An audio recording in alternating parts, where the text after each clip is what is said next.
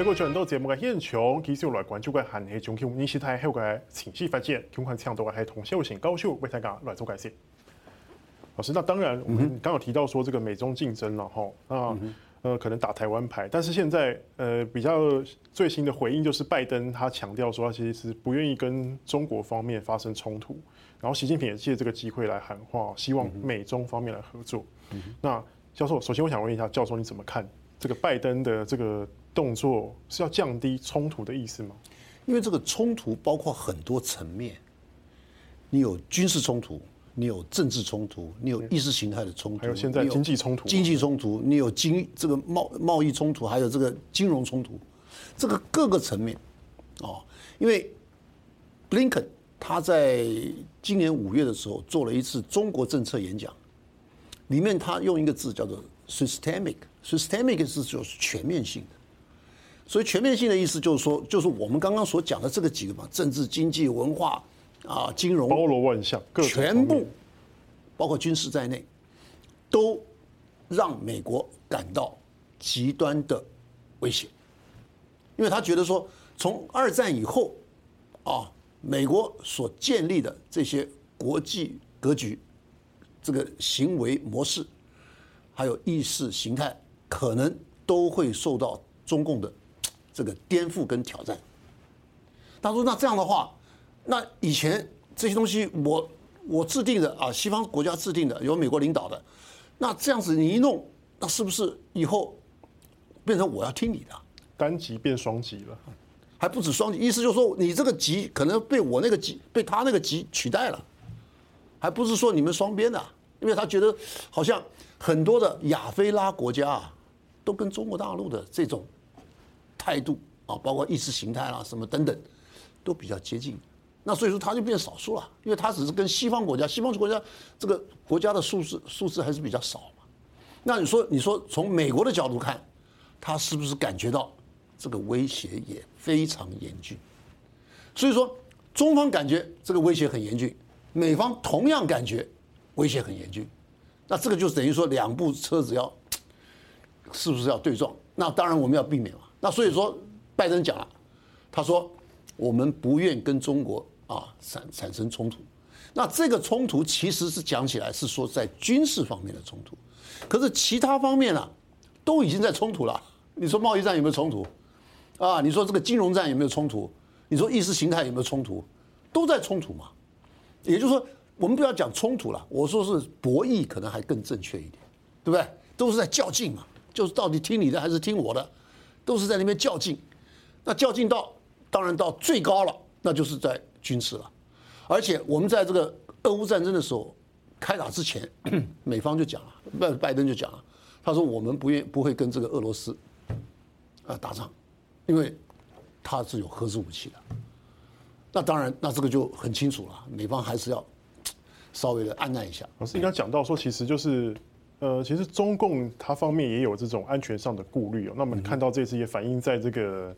就是习近平二十大的报告里面，他也多次的强调安全，而且这个安全提到的次数是以往的好几倍。对，老师，那你怎么看？这安全问题是从哪里来？安全问题，我刚刚讲了，意思就是说，一方面是内部安全，一方面是外部安全。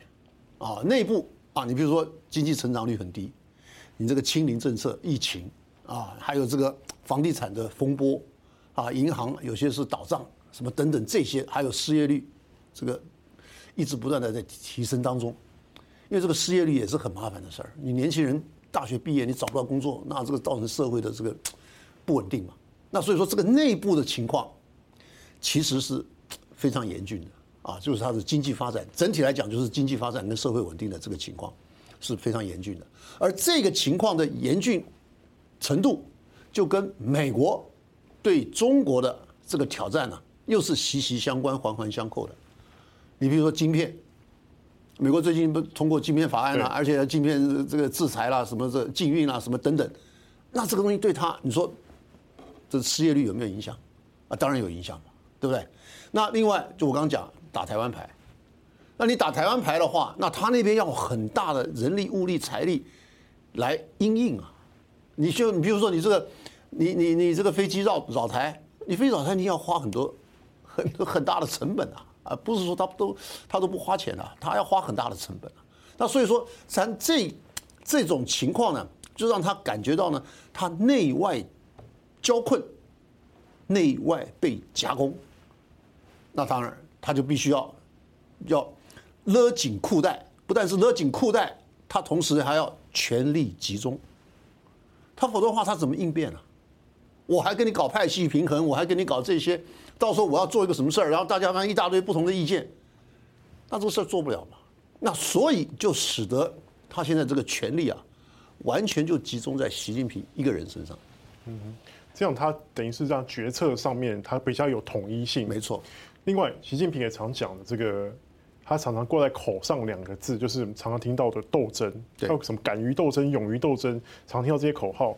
老师，那你认为说，呃，这个斗争它到底是针对什么斗争？到底要跟谁斗？第一个党内。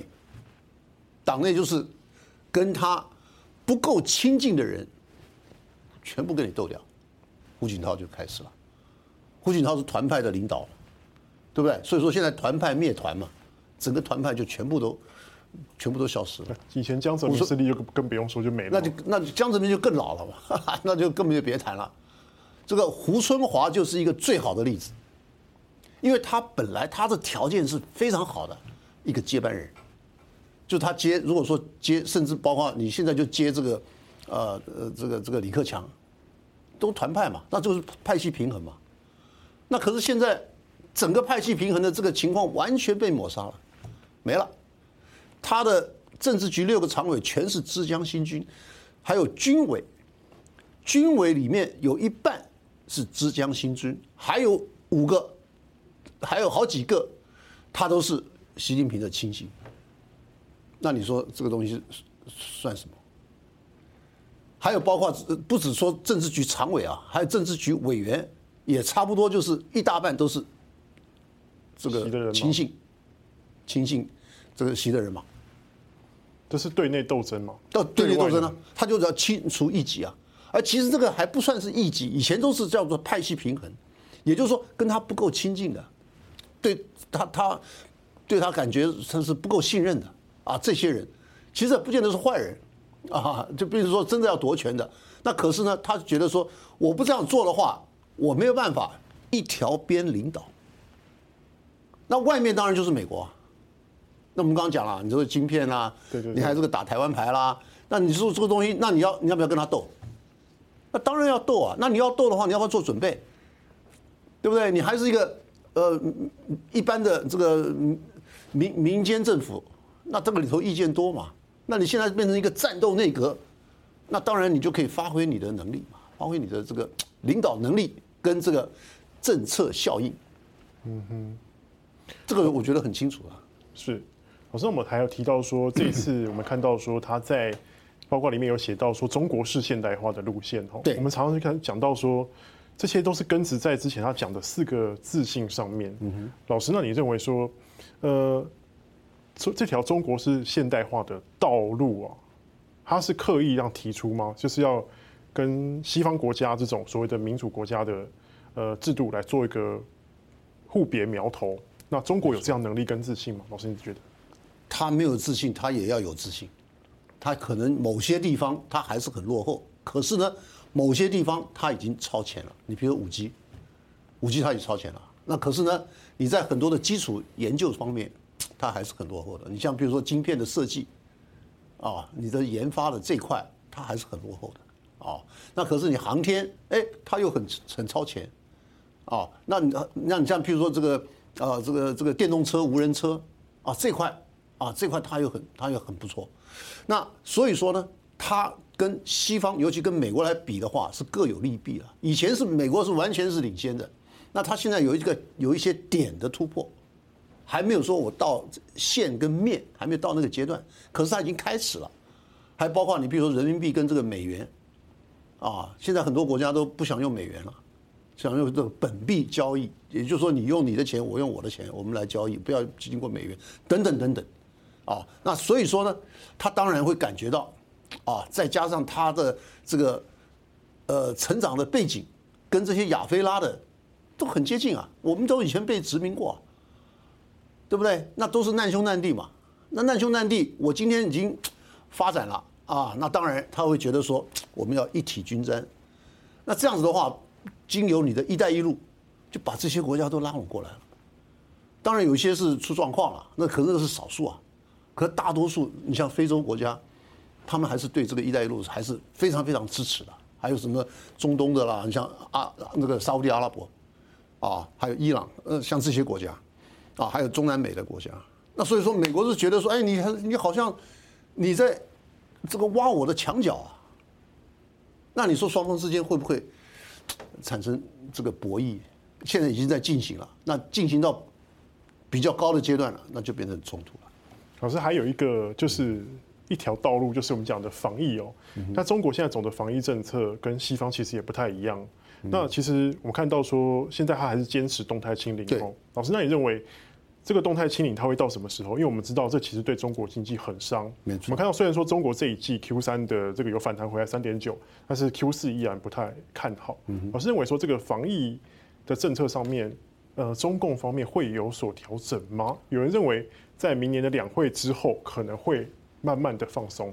老师，我觉得，我觉得哈，他这个政策确实有点矫枉过正。你说今天台湾，台湾你现在这个轻症的人。好几百万呢、啊，也就是说，我也得过、啊，我也我也染疫啊，那染疫然后一个礼拜一个礼拜就好了，就吃点药就 OK 了。那他们那边呢，就总是觉得说这个宁左勿右，人命关天。他说，万一老百姓这个大规模染疫，然后呢，如果说造成这个大规模的死亡，整体来看还是维稳最重要。当然是最重要的嘛。可是他这个清零搞了半天，你真正找出来那个染疫的人没几个啊，是不是这样？好像这个数字很低嘛，对不对？那所以我是觉得他这一点有点矫枉过正了。可是当然还是要看疫情的发展来决定，他是不是要稍微的放松一点。可是感觉他像感觉好像宁可要防疫也不要经济。对啊，宁左勿右啊，意思就是说经济发展以后还可以再来。可是你这个的话 啊，你马上人死了，那你。你你你怎么交代？很难交代啊。所以说他是把这个人命看得非常非常的重。是，那老师，那你认为这个现在大家很关注，就是中国的动态清零啊，它会实施到什么时候？我觉得这个要看疫情的发展嘛，它这个是一个滚动式的一个调整嘛。那如果说你疫情一直不断的在燃烧、在延烧、恶化，那它这个当然就要继续了嘛。那说不定现在。